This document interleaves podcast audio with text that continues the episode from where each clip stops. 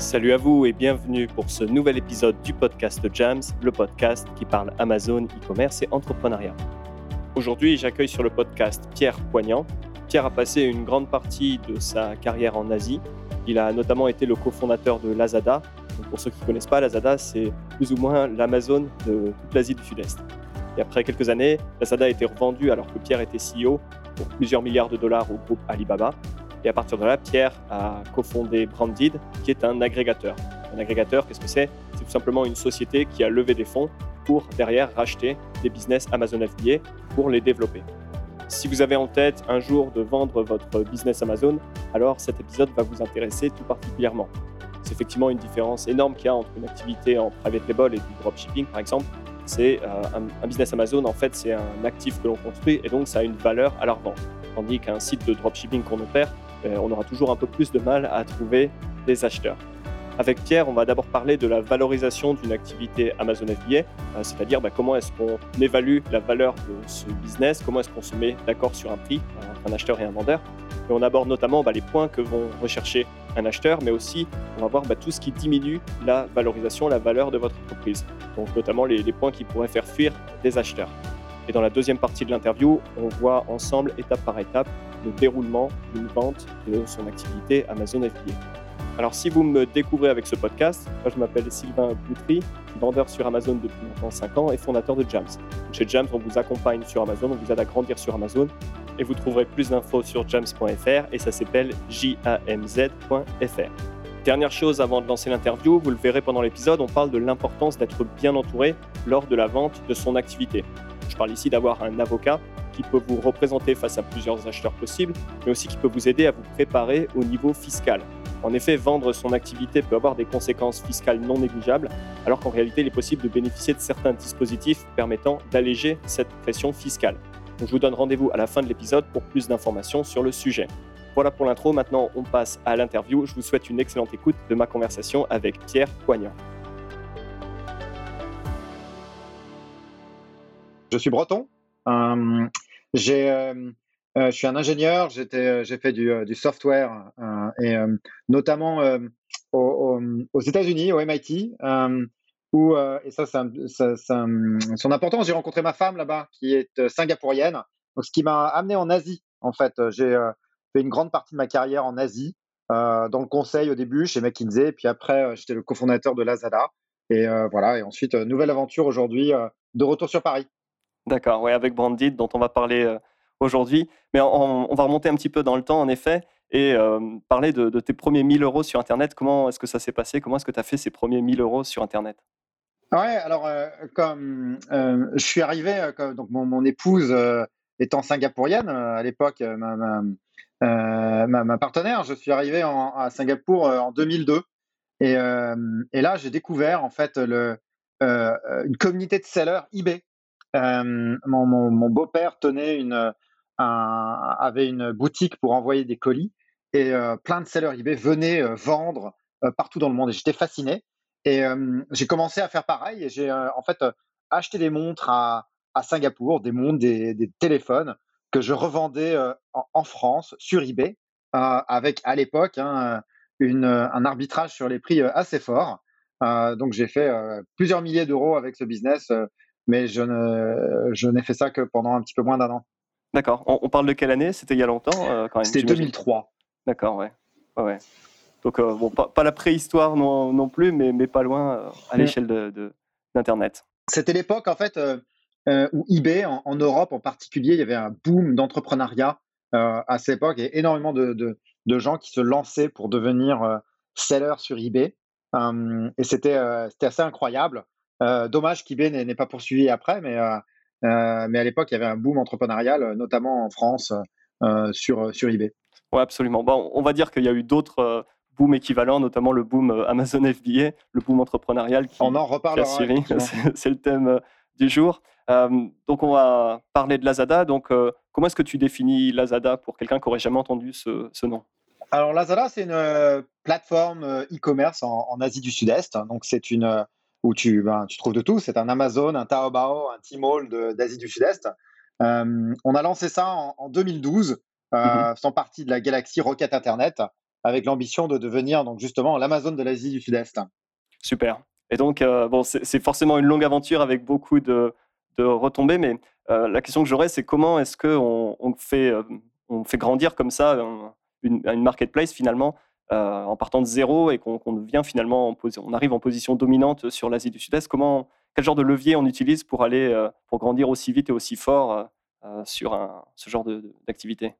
Oui, alors effectivement, lancer une plateforme de type aujourd'hui, on a aujourd'hui Lazada, c'est plus de quelques dizaines de milliards de, de, revenus, enfin de GMV, c'est des, des, milliers de, des millions de commandes tous les jours, c'est un million cinq de, de, sellers sur la plateforme. Euh, en 2012, il n'y avait pas vraiment de e-commerce en Asie Sud-Est. Tout, euh, tout se passait offline. Et en, fait, euh, bah, qu'est-ce qui a fait que ça a marché? C'est, je dirais, bah, c'est un bon timing, une opportunité de marché, du capital, une bonne proposition de valeur pour les clients, une bonne roadmap, un peu de chance, bien évidemment, un, focus sur la performance, sur l'expérience client quotidien, et qui a fait que en quelques années, on est devenu leader d'Asie Sud-Est. Mais je dirais, je, soulignerais quand même un, point très important pour monter une, plateforme de ce type, euh, c'est l'équipe euh, et la culture d'entreprise euh, jouent un rôle prédominant. avoir les bonnes personnes et mettre en place une, une culture gagnante, c'est vraiment ce qui fait la différence. Ouais, et c'est comme ça donc que tu as monté l'équipe? Enfin, j'imagine qu'il y avait quand même une certaine culture entrepreneuriale aussi qu'il faut, enfin, il faut trouver des profils qui ont, qui ont cette envie de, de construire, on va dire, et, c'est vraiment le, des jobs quasiment d'intrapreneur peut-être que tu, que tu proposais. Euh, en fait, euh, donc euh, c'est une l'équipe a été montée par quelqu'un qui s'appelle Maximilien Bittner que j'ai rejoint, qui aujourd'hui les Français connaissent peut-être parce qu'il est il a repris Vestiaire Collective à Paris. Et donc on, on, a monté une équipe d'une dizaine de personnes dans les pays en en centrale qui ensuite on, on, a recruté très rapidement. On était une société qui faisait plusieurs milliers de, personnes sur, euh, sur les six pays d'Asie du Sud-Est. Et, euh, et donc, euh, exactement ce que tu dis, construire une culture d'entrepreneur, d'honneur, où, la performance est très importante, c'est quelque chose qui fait le succès, que, que chacun se sent investi, croit dans la mission et la vision de l'entreprise et que chacun se sent investi pour, pour, pour son succès. Mmh D'accord, oui. Et puis donc, bah, Lazada aujourd'hui, euh, tu n'en fais plus partie puisque ça a été revendu. Euh, tu as fait un exit quelque part de, Lazada. Euh, est-ce que tu peux nous parler rapidement bah, de comment ça s'est déroulé, cette sortie de, Lazada? Exactement. Donc, on a, en 2017, on a été racheté par Alibaba, que je pense tout le monde connaît, mmh qui nous a racheté pour plusieurs milliards de dollars. Et, et donc, pendant les, à partir de 2018, ce qu'a fait Alibaba, c'est qu'ils ont intégré Lazada au sein d'Alibaba. Donc, euh, changer, la, changer la technologie, euh, euh, intégrer les fonctions dans, le, dans la, la, plateforme d'Alibaba. Et pendant les deux dernières années, après le, rachat, c'est moi, en, tant que CEO, c'est moi qui ai, qui ai fait cette intégration. Et en 2020, bah, j'ai passé la main, je veux dire, la boucle était un petit peu bouclée, passé la main à, un successeur, et donc pour me concentrer sur un nouveau projet, Branded. D'accord. Et donc Branded. Donc aujourd'hui, Branded, qu'est-ce que tu fais? Qu'est-ce que c'est en, quelques mots? Donc, euh, euh euh, alors en quelques mots, c'est euh, bien sûr de manière assez simple, on, rachète des, des sellers FBA, c'est notre activité principale. Mais par derrière, ce notre, intention, en fait, c'est de, c'est de capturer une opportunité de, marché qui est massive, qui est le, changement des modes de consommation, où beaucoup de consommateurs maintenant bah, consomment bien sûr en ligne, ne, se tourne plus forcément vers les, grandes marques, mais euh, euh, euh regarde les, petites marques qui correspondent mieux à leurs besoins, qui, euh, euh correspondent à leur, réseau social. Et ils ont une consommation beaucoup plus fragmentée. une personne qui consomme du contenu sur TikTok ne va pas, ne va pas faire son shopping de la, comme, il y a 20 ans, ça c'est certain.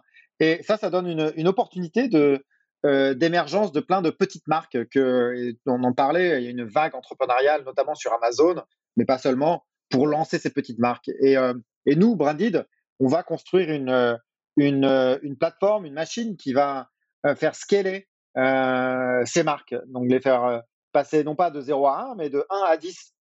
et donc, on, on, on, est en train de, de construire un groupe qui, donc, qui va racheter et faire grandir des marques qui sont principalement au début sur Amazon, mais, mais pas seulement. On va les amener en, en, direct to consumer dans les réseaux sociaux, on va les amener sur d'autres plateformes. Et ultimement, ce qu'on souhaite faire, c'est créer un nouveau type de groupe de, de consommation qui, qui gère des, dizaines de, petites marques. Oui, oui, super. J'aime bien ce, cette image que l'entrepreneur en, Amazon FBA, il part de zéro, il va jusqu'à 1, mais au bout d'un moment, on se rend compte forcément qu'on est limité en termes de, du nombre de canaux qu'on peut développer ou de. Enfin, on est limité à plein de niveaux. Et donc, ouais, Branded rachète à, ce moment-là une activité et la fait, la fait grandir, la fait, la fait exploser. Quoi. Donc, c'est vraiment. Enfin, je, trouve ça intéressant cette découpe. L'entrepreneur va de 0 à 1 et, et Branded de, de 1 à 10. Donc on, va parler euh, effectivement de vendre son activité de vendeur Amazon, on va le mettre euh, sous cet angle-là. et donc euh, la, première question, c'est tout ce qui touche à la valorisation. Donc on va se mettre en fait dans, la situation d'un vendeur Amazon en, private label, donc qui a, qui a sa marque, qui vend sur Amazon, on va dire Amazon Europe pour ça, correspond à, l'audience, et qui réfléchit à vendre son activité pour passer à autre chose. Donc la, première question que, que j'aurais pour toi, Pierre, c'est est-ce qu'il y a un bon moment pour vendre, comment est-ce qu'on sait en tant que vendeur Amazon que c'est le bon moment de vendre son activité? Oui, alors euh, il y, a plusieurs, euh, je veux dire, de, euh, comment dire, pour, remettre dans le contexte, ce qui est important à la, base, c'est que l'activité soit attractive. Et donc, une activité attractive pour un acheteur, donc c'est vrai pour les, business FBA, mais c'est vrai pour aussi tout autre processus d'achat et vente. il faut déjà qu'on ait une, soit positionné dans un marché qui soit attractif avec une je veux dire, euh, une position compétitive euh, bonne. C'est-à-dire que les, on peut pas être facilement remplacé. la niche ou le marché est, croissante et, correspond, soit attractif pour l'acheteur. Donc ça, c'est important. Il faut mmh aussi qu'il y ait les bons produits, des produits qui, que les consommateurs aiment, rachètent, qui soient bien, alors dans le cadre d'Amazon, bien rankés, ce qu'on appelle les hero products. Il faut que toutes les, les je dirais, toutes les, euh, qui, est, qui, est, du potentiel de croissance. Hein. C'est pas la même chose de, de, de, regarder une niche qui, par exemple, qui soit juste un, un fade, euh, même si euh, ce soit une grosse, grosse opportunité. Donc tout ça, c'est très important. Et une fois que c'est une, fois que, que tout ça est, en place, enfin, que, le, business correspond à ça, la, la, valorisation d'un business Amazon se fait sur évidemment les, les, les résultats financiers. Euh, et donc les résultats financiers, c'est le euh, typiquement on regarde les 12 les 12 mois le dernier mois, les, les 24 derniers mois et on regarde le l'ébitier ou le euh, le net le, pro, le net profit du business et et sa croissance. Et donc c'est c'est comme ça qu'on qu'on fait le la valorisation d'un business Amazon. Et donc, en, termes de timing, en fait, bah, ce qui est important, c'est de, que le, de, d'avoir sur les, les derniers, euh, les derniers quarters, les derniers mois, d'avoir, euh, je dirais, un, PNL et une trajectoire de croissance qui soit, soit positive. Euh, c'est ça qui est important. Après, en termes de timing, je veux dire, il y a, beaucoup, beaucoup de choses qui interviennent. Et ça, il n'y a, a, pas a pas fondamentalement de mauvais moments et, ou de, de, très bons moments pour, pour vendre son business. D'accord, ouais. Donc, par exemple, comme tu le soulignes, puisque vous regardez les 12 derniers mois, les 24 derniers mois, par exemple, il n'y a pas besoin de se dire bah, je, vais, faire exploser mon business sur Q4 sur le dernier trimestre et puis je vais vendre en janvier quand euh, j'aurai euh, un super, euh, super résultat sur le, trimestre précédent. Parce qu'en effet, si on vend par exemple sur des produits, saisonniers, et puis bon, dans tous les cas, il y a toujours le, dernier trimestre de l'année qui est, le, le meilleur trimestre. dans tous les cas, tout ça, c'est lissé sur l'année, puisque, enfin, en termes de valorisation, quand on regarde la valorisation, puisque on, vous regardez dans le passé, mais pas, voilà, sur des échelles de temps d'un an à deux ans. Quoi. Oui, alors évidemment, si, euh, si le, le, vendeur sait que dans les trois, six premiers, prochains mois, le, le business va exploser parce qu'il y a des nouveaux produits, parce qu'il y a un effet de saisonnalité important, euh, c'est euh, c'est une. Bah, ça vaut peut-être le coup d'attendre trois, six mois, c'est certain. Mais, mais effectivement, souvent, on fait aussi des projections dans le futur, notamment sur les sur le s'il y a un composant de type earnout. Hein, donc, ça, le, le, seller peut s'y retrouver même, même à vendre pendant l'été. Euh, euh, et euh, ce qui permet de, ce qui permet peut-être, s'il y a plusieurs business, d'avoir du cash pour réinvestir dans un business et profiter de, justement de l'uplift saisonnier sur, le, sur un autre business, par exemple. Donc, il y a différentes considérations à, prendre en compte, bien sûr. Effectivement, on va parler de d'earn-out un peu plus tard. C'est vrai que c'est un sujet qui est, qui est, intéressant. Donc, OK pour le, le timing. Et hum, globalement, donc, ce que, ce, que, je retiens, c'est pour préparer son activité à une sortie, il faut être au carré, on va dire, en termes d'éléments financiers. Euh, être capable justement de connaître ces chiffres. Enfin, ça, peut sembler évident pour, euh, pour toi, mais c'est vrai que beaucoup de vendeurs, je pense, ont, du mal à, vraiment suivre leur, euh, avoir une activité de, de, gestion qui est saine et donc à vraiment avoir une vision claire de, de, sa situation. Donc, je pense que le conseil qu'on pourrait donner, c'est de, finalement pas négliger son, la partie gestion et être capable de voilà d'avoir quelque part d'avoir rangé sa chambre ou d'avoir rangé ses, sa comptabilité avant avant d'envisager de vendre parce que dans tous les cas un, acheteur qui n'est pas capable de savoir euh, ce qu'il en est vraiment de, la santé financière d'une entreprise ne sera jamais intéressé. Quoi. Euh, exactement, il faut euh, faire attention à ça, faire attention aux aspects légaux aussi, par exemple, donc s'assurer que tout est proprement documenté. Il faut s'assurer aux aspects, je dirais, de type trait de marque ou propriété intellectuelle. pareil, que, le, que tout soit bien documenté, que la marque ou les produits soient protégés. donc ça, c'est important de mettre ça en place euh, avant une vente, par exemple. Euh, c'est clair. Et donc, là, on ne parle pas uniquement du registre de marque, mais on parle d'une protection, protection pardon, de marque euh, au niveau européen, par exemple, pour, pour être sûr que la, voilà, l'acheteur, enfin le vendeur, ait les droits de sa marque sur l'ensemble des, marchés. Exactement, en Europe, aussi aux États-Unis. si s'il y a des produits qui ont été designés par le, par le vendeur, qui ont un, soit un aspect design ou fonctionnel qui est euh, particulier, que ces produits soient protégés par un, euh, par un patent aussi, c'est important, euh, si c'est possible, bien évidemment. Parce que c'est, tu vois, la question que je me pose derrière, c'est qu'est-ce que vous achetez chez Branded Est-ce que vous achetez des, rankings? Alors, c'est, probablement un cocktail un peu de tout ça, mais est-ce que vous achetez des rankings sur Amazon et des nombres de reviews? Ou est-ce que vous achetez vraiment la, marque et c'est ça qui a de la, valeur, l'image de marque? Enfin, qu'est-ce que, vous, recherchez finalement? Ou est-ce que c'est, effectivement vraiment un mélange de tout ça? Non, c'est un petit peu, je veux dire, c'est un continuum, on regarde les deux. Donc, euh, les rankings et des reviews euh, va donner en fait permettre d'avoir, je dirais, un cash flow. Donc, on achète un, un business qui est euh, sound et qui a une bonne position, qui, qu'on peut faire croître et qui va générer du cash flow. C'est ça qui, ça, c'est, je dirais, c'est un premier point. Et donc, c'est, Amazon. Mais au-delà de ça, ce qui est, ce qui est intéressant pour nous, c'est de voir est-ce que la marque, les produits ont une valeur en dehors de l'écosystème euh, purement Amazon, en dehors du search d'Amazon, euh, pour créer euh, pour créer des marques qu'on puisse ensuite revendre sur des canaux des canaux multichannel. Je dirais 70% de notre activité est focalisée sur ce type de sur ce type de marque plutôt que sur les marques, je dirais complètement standard ou des marques cash flow. D'accord, ouais. Ouais, donc vous cherchez de la différenciation. il faut que cette différenciation soit soit protégée, on va dire au niveau euh, légal avec euh, ouais, des trademarks ou des, Exactement. D'accord.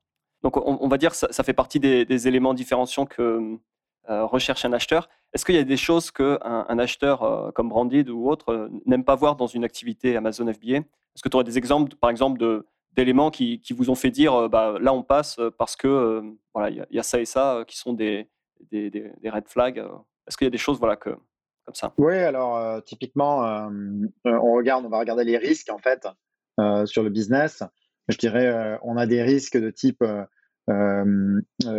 compétition, voire des, produits qui sont extrêmement standards, où il se trouve que peut-être il y a une bonne position de marché aujourd'hui, mais il y a de la compétition en permanence. Donc ça, sur des, surtout sur des, des niveaux de prix bas. Donc ça, par exemple, c'est des risques.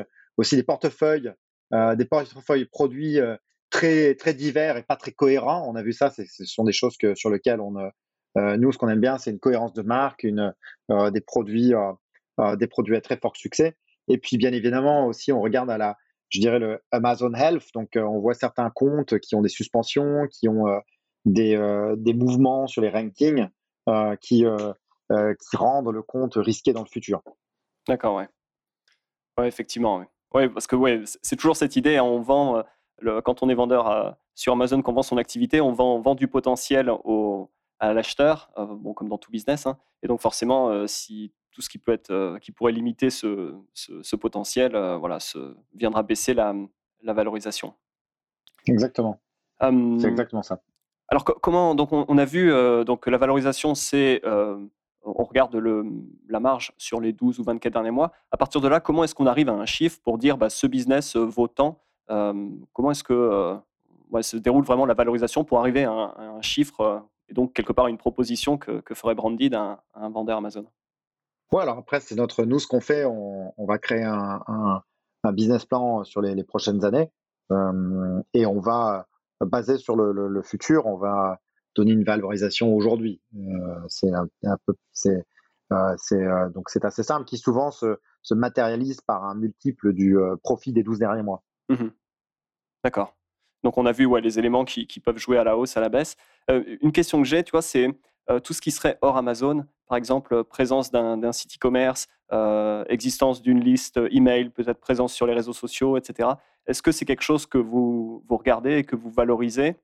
Est-ce que finalement c'est secondaire à, à, la, valorisation et, c'est vraiment l'existence et l'écosystème Amazon qui, importe?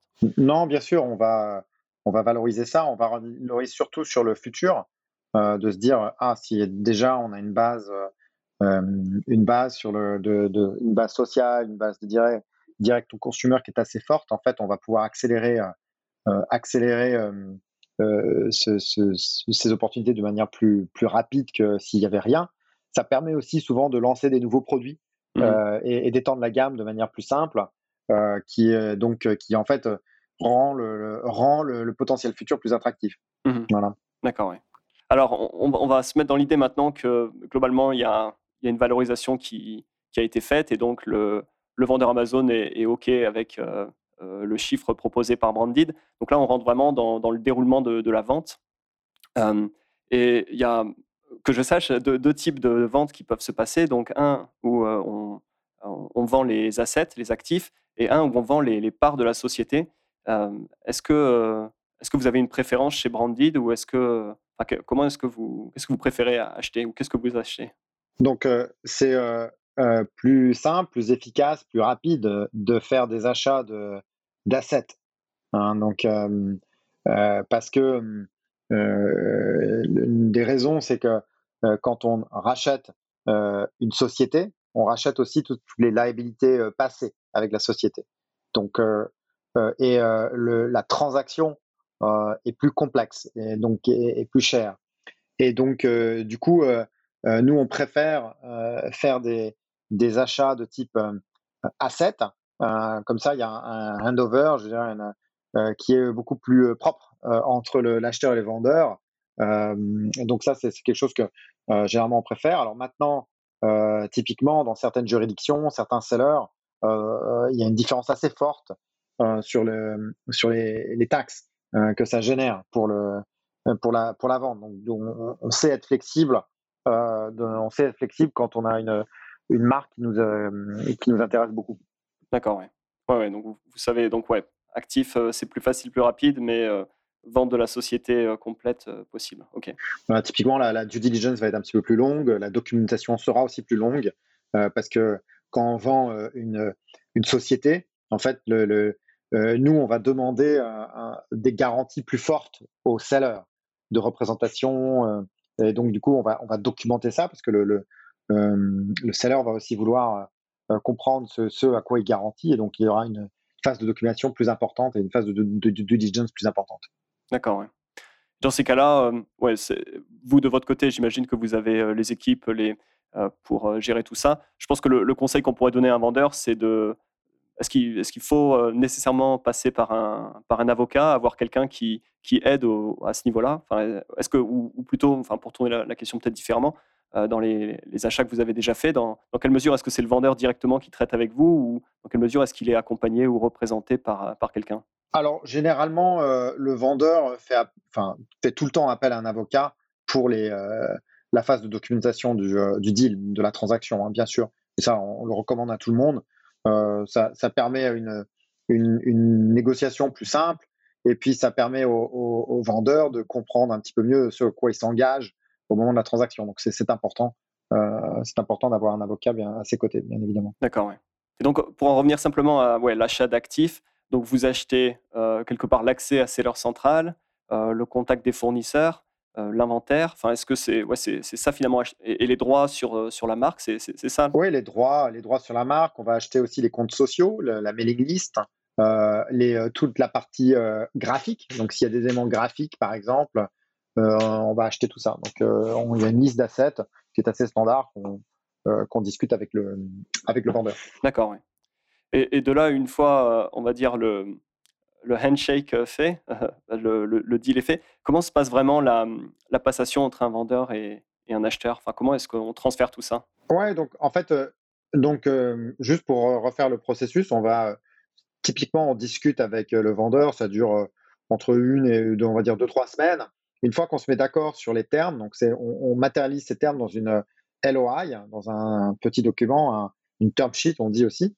Euh, et ensuite, on va faire la due diligence. La due diligence, ça va durer, euh, euh, ça va durer deux semaines, trois semaines, en fonction de ce que les documents sont, sont je dirais, disponibles.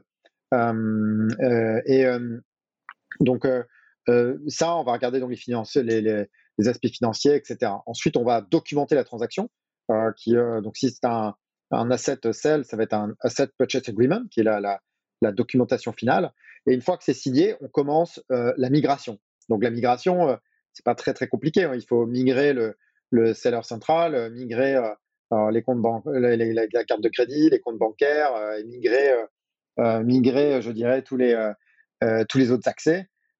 Et, donc du coup, une fois que c'est fait, on a les, les, clés de les clés du business. Et ça, quand une fois qu'on a fait tout ça, on va en fait transférer le cash au seller. Euh, ce processus prend, je dirais, euh, euh, c'est, il n'est pas très compliqué, mais c'est important de prendre un petit peu son temps pour pas faire d'erreur, pour pas, pour s'assurer que le, compte ne soit pas suspendu parce qu'on fait des choses trop vite et que l'algorithme d'Amazon croit qu'il y a quelque chose qui qui, se, qui va pas bien. Donc typiquement, on prend une bonne semaine pour pour faire ça, je dirais une semaine à dix jours pour faire ça de manière sans risque et, et bien posée. Donc voilà, même si le processus n'est pas très compliqué. Oui, je, comprends. Enfin, il vaut mieux éviter les, les aléas avec Amazon, ça, ça peut arriver vite. et donc de là, tu, disais une fois donc que la passation, la migration est, faite et la transaction. Est-ce que quand on vend son, son, activité comme ça, on reçoit un paiement ou, en une fois ou bon, on a en fait déjà un peu parlé, il y a parfois des, des clauses d'earn-out. Et bon, quand il y en a, est-ce que tu pourrais expliquer ce que c'est qu'un earn-out Oui, donc une fois qu'on se met d'accord sur, le, sur un, une, je dirais une, une valorisation, il y a une, une partie, je dirais, euh, de la valorisation qui est payée euh, en cash at closing, dont, euh, et une partie qui est, qui est en fait une participation au profit ou à la croissance future de l'entreprise. donc une partie qui est dans le présent et une partie qui est dans le futur. donc typiquement, si, le, si on croit beaucoup à la croissance du, du business, en fait, le, le, le, le seller peut bénéficier d'une valorisation dans le temps plus élevée en participant à cette croissance.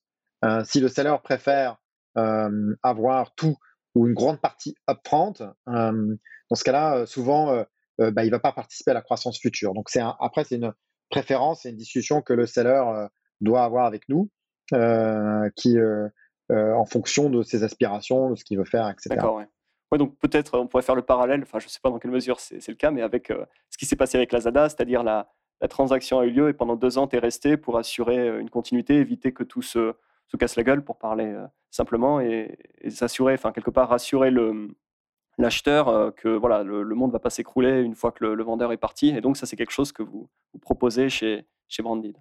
Ouais, exactement. c'est exactement ça.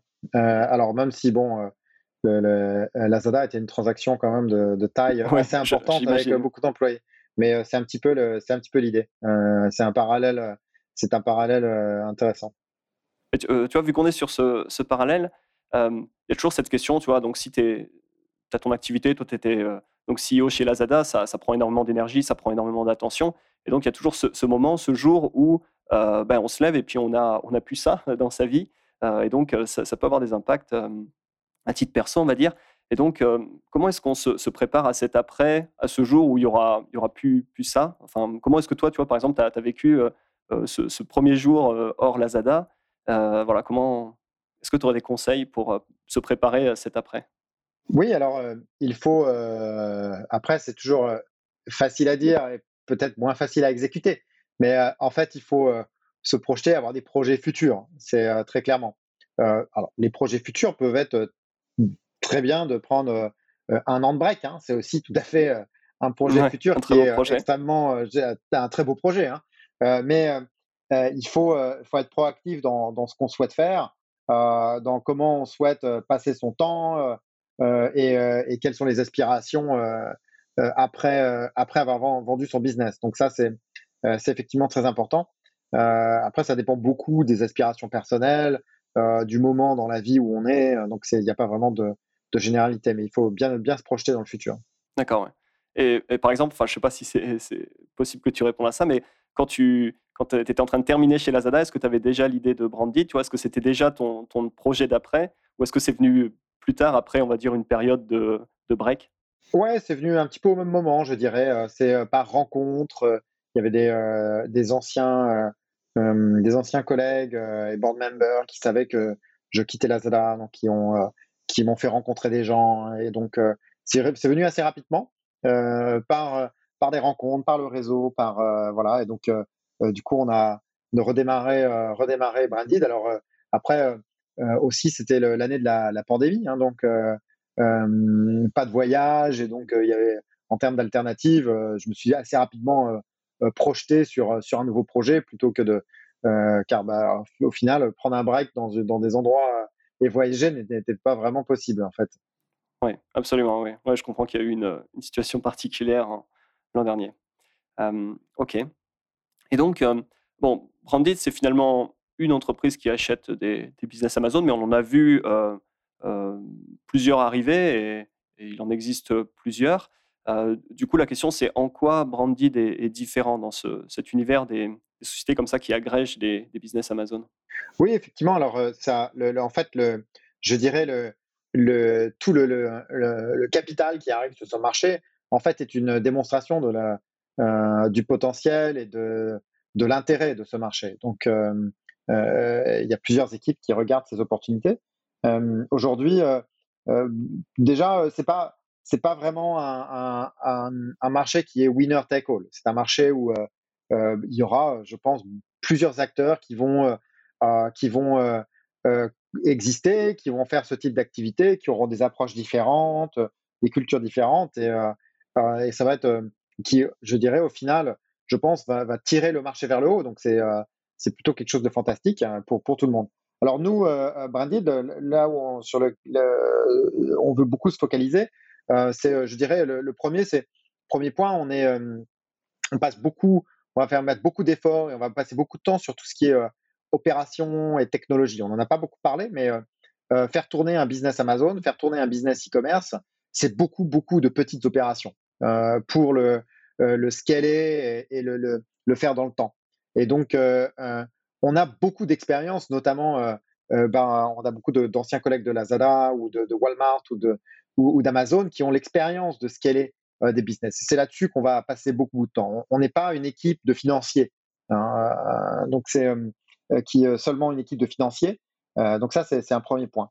deuxième point, on, passe, on va, on, l'a évoqué, on, passe beaucoup de temps sur les marques. Nous, ce qu'on veut, c'est euh, faire émerger des, très belles marques. Alors ça veut dire notamment en termes de, euh, je dirais, de capabilities qu'on doit développer. On doit développer des capabilities de marketing, branded, mais aussi de, développement produit, de supply chain. Parce qu'une marque, c'est pas juste euh, trois produits. il faut la, développer, la faire vivre dans le temps, la faire évoluer, évoluer avec ses clients, etc. Donc ça, c'est, on est en train de développer des, capabilities assez importantes. Donc en, Asie et autour du monde sur, ces sujets.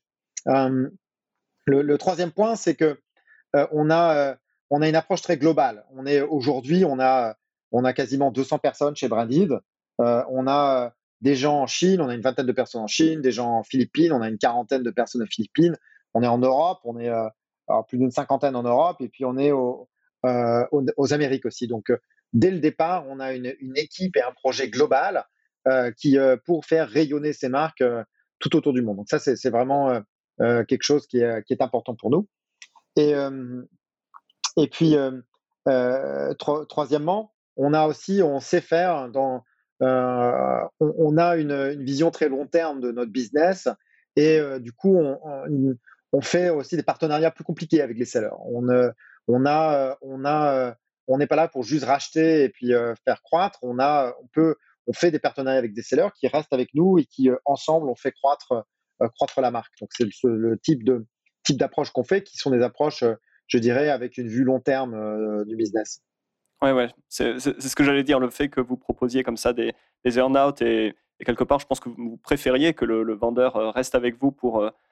ça, va dans cette idée que vous, cherchez à construire la marque, pas juste à traire la vache, mais à, effectivement continuer le, développement, continuer la la, marque sur la lancée et quelque part lui donner des moyens que le, le vendeur aurait peut-être pas eu voilà, seul. Donc c'est aussi une, manière pour le vendeur de voir son, son bébé accélérer, on pourrait dire, parce qu'on lui donne les, la capacité de, de, grandir. Quoi. Exactement. Alors sur, sur votre site, on peut lire, on vous fournit une évaluation de votre entreprise dans les 48 heures. Euh, ce qui est une belle promesse. Euh, mais comment, comment est-ce qu'on, comment est-ce que ça se passe? Comment est-ce que vous pouvez être aussi réactif Et comment, en tant que vendeur, on peut, on peut obtenir euh, une évaluation comme ça de, son, de la valeur de son entreprise? Alors, il faut nous laisser un petit, petit commentaire sur, sur le site, de, de, remplir le formulaire pour avoir les évaluations. alors, on a développé en fait en interne beaucoup d'outils pour évaluer les business Amazon. Donc, à partir du moment où on a l'accès au store Amazon, on va regarder, on va, comprendre le business et on va être capable très rapidement de donner une, euh, je dirais, un, feedback au, vendeur en termes de, euh, bah, déjà, est-ce que, ça intéresse, est-ce que ça, ça intéresse Bradit, bien évidemment, mais aussi quel est le, le, potentiel de vente, le potentiel de croissance euh, de la marque. Alors, bien évidemment, dans ce type d'évaluation, qui est très rapide, euh, ça ne, euh, euh, on, peut, on, peut, on peut avoir des imprécisions. après, donc après, ce qui va être important pour nous, c'est de d'avoir le, ouais, de peaufiner, d'avoir le PNL, de regarder dans les financials, de discuter, de regarder les profils de vente des, des différentes SKU et d'avoir des discussions, une ou deux discussions et Q&A avec avec le seller pour affiner notre, notre approche. Mais on a des on a des outils qui nous permettent de faire euh, des évaluations très rapides. On a, on a regardé plusieurs centaines euh, depuis l'été, on a regardé des centaines de business Amazon. Et donc, on a, on a développé des outils, on les a calibrés euh, pour donner une, une, évaluation assez rapide aux vendeurs. Mais après, si on veut vraiment faire un partenariat et faire un, un, un, si la marque est intéressante et qu'on veut faire un partenariat, un achat, on va prendre notre temps. On va prendre notre temps pour comprendre la marque. On va prendre notre temps pour comprendre le, le potentiel de croissance. Ouais, bien sûr. c'est euh, 48 heures, c'est pas, c'est pour euh, euh, vite donner le, un, intérêt, mmh mais après on va prendre notre temps pour vraiment bien bien faire l'évaluation. C'est voilà. Oui, enfin je, je, comprends et je pense que c'est là aussi le message, c'est dans les deux sens, il n'y a pas d'engagement. le vendeur voilà, peut, peut, demander, on va dire presque par curiosité, même si bon, faut faire attention aux curieux aussi, mais c'est juste une évaluation pour savoir, et vous, c'est juste un chiffre pour euh, une fourchette peut-être pour avoir euh, pour donner une idée, mais en, en effet, ça, ça n'engage à rien et, et euh, dans tous les cas, une, transaction voilà, demanderait plus de, travail, de due diligence et de, de préparation dans, dans, tous les cas. Quoi. Exactement.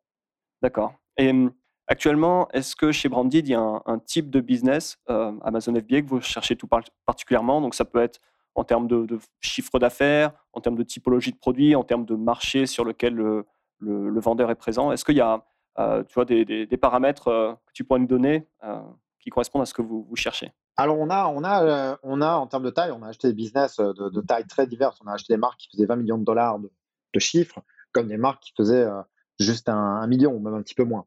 Donc c'est, on est, ce qui nous intéresse, c'est le potentiel de la marque et, comment ça fit dans notre dans notre portefeuille. Aujourd'hui, on est présent sur en gros quatre catégories. On est présent sur le, tout ce qui est la maison, donc euh, notamment la cuisine, mais aussi un peu euh, euh bedding, la, chambre. Euh, on a une présence dans le en, personal care, en beauté, hein, health and beauty. Donc, et on a une présence en, en sport. On a fait des, des, petits équipements sportifs et on a une présence en loisirs, je dirais loisirs créatifs, art and craft.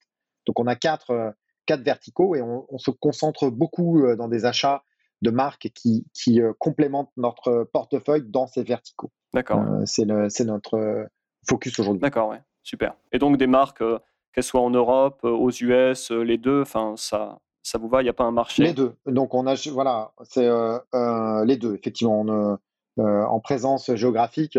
Aujourd'hui, la plupart de nos marques vendent aux États-Unis et on a une petite partie de notre business où ce sont des marques qui vendent en Europe et qu'on va bien évidemment amener aux États-Unis. D'accord, super. Écoute, je pense que ça, ça donne déjà plein d'idées et, plein d'informations plein sur bah, la, vente d'une activité Amazon. Si on veut en, savoir plus, si on veut te, contacter, comment est-ce qu'on peut te, retrouver? Alors, vous pouvez me suivre sur LinkedIn, me, me, contacter sur LinkedIn ou alors contacter sur le site. voilà. Bien sûr, oui. Donc, je, je mettrai, je mettrai en, description du podcast l'adresse du site, le lien pour aller bah, euh, faire sa, demande d'évaluation de, son activité euh, Amazon. Comme ça, bah, les, vendeurs euh, qui sont intéressés pour rentrer en contact avec vous auront bah, tous les éléments. Écoute, Pierre, je te remercie pour tout ce que tu as partagé et puis je te dis à, très bientôt. Sylvain, merci de, de m'inviter. Ce fut un plaisir. Bye bye. Bye. Voilà pour cet épisode, j'espère qu'il vous a plu et que vous en savez maintenant un petit peu plus sur la procédure d'exit, de sortie d'une activité Amazon FBA. Comme je viens de le dire à l'instant, vous trouverez en description du podcast tous les liens vers toutes les ressources, les choses qu'on a pu mentionner. Et notamment, vous trouverez le lien vers le formulaire d'évaluation de votre entreprise sur le site de Branded. Donc, si vous avez une activité qui fait de l'ordre de 500 000 euros, 1 million de chiffre d'affaires par an, principalement sur Amazon, et que vous souhaitez obtenir une évaluation, vous souhaitez réfléchir à peut-être vendre cette activité, je vous donne rendez-vous dans la description du podcast pour retrouver le lien vers le formulaire d'évaluation. Comme on l'a dit pendant l'épisode, c'est une première étape qui ne vous engage à rien, qui n'engage Branded à rien. Donc si c'est quelque chose auquel vous réfléchissez, rendez-vous en description. Deuxième chose, et on en a parlé pendant l'épisode, avoir un bon avocat, c'est super important quand on fait un exit, quand on se prépare aussi pour un exit. Non seulement pour être représenté face à plusieurs acheteurs, et ainsi obtenir le meilleur deal possible, mais aussi en préparation pour se préparer d'un point de vue fiscal. L'idée étant que la structure de votre activité, mais aussi votre situation personnelle, joue un rôle énorme dans la détermination de votre imposition le jour où vous vendez. En ce qui me concerne, je travaille depuis plusieurs années avec un cabinet d'avocats d'affaires et de fiscalité, dont la particularité est d'avoir une compréhension globale des problématiques des entrepreneurs en ligne. ce cabinet accompagne des entrepreneurs web dans leurs différentes problématiques, aussi bien d'un point de vue business que d'un point de vue fiscal. Donc si vous préparez votre exit ou si vous avez des questions par rapport à votre situation fiscale, contactez-moi et je vous mets en relation avec ce cabinet d'avocats d'affaires. Pour me contacter, c'est très simple, je vous donne rendez-vous sur james.fr/contact, janz.fr/slash contact. Dernière chose, si vous appréciez le podcast, n'oubliez pas d'aller mettre une évaluation sur Apple Podcast ou encore partager cet épisode avec d'autres entrepreneurs sur Amazon. Voilà, c'est tout pour aujourd'hui. Je vous remercie d'être resté jusqu'à la fin et je vous dis à très bientôt pour un futur épisode. Bye bye.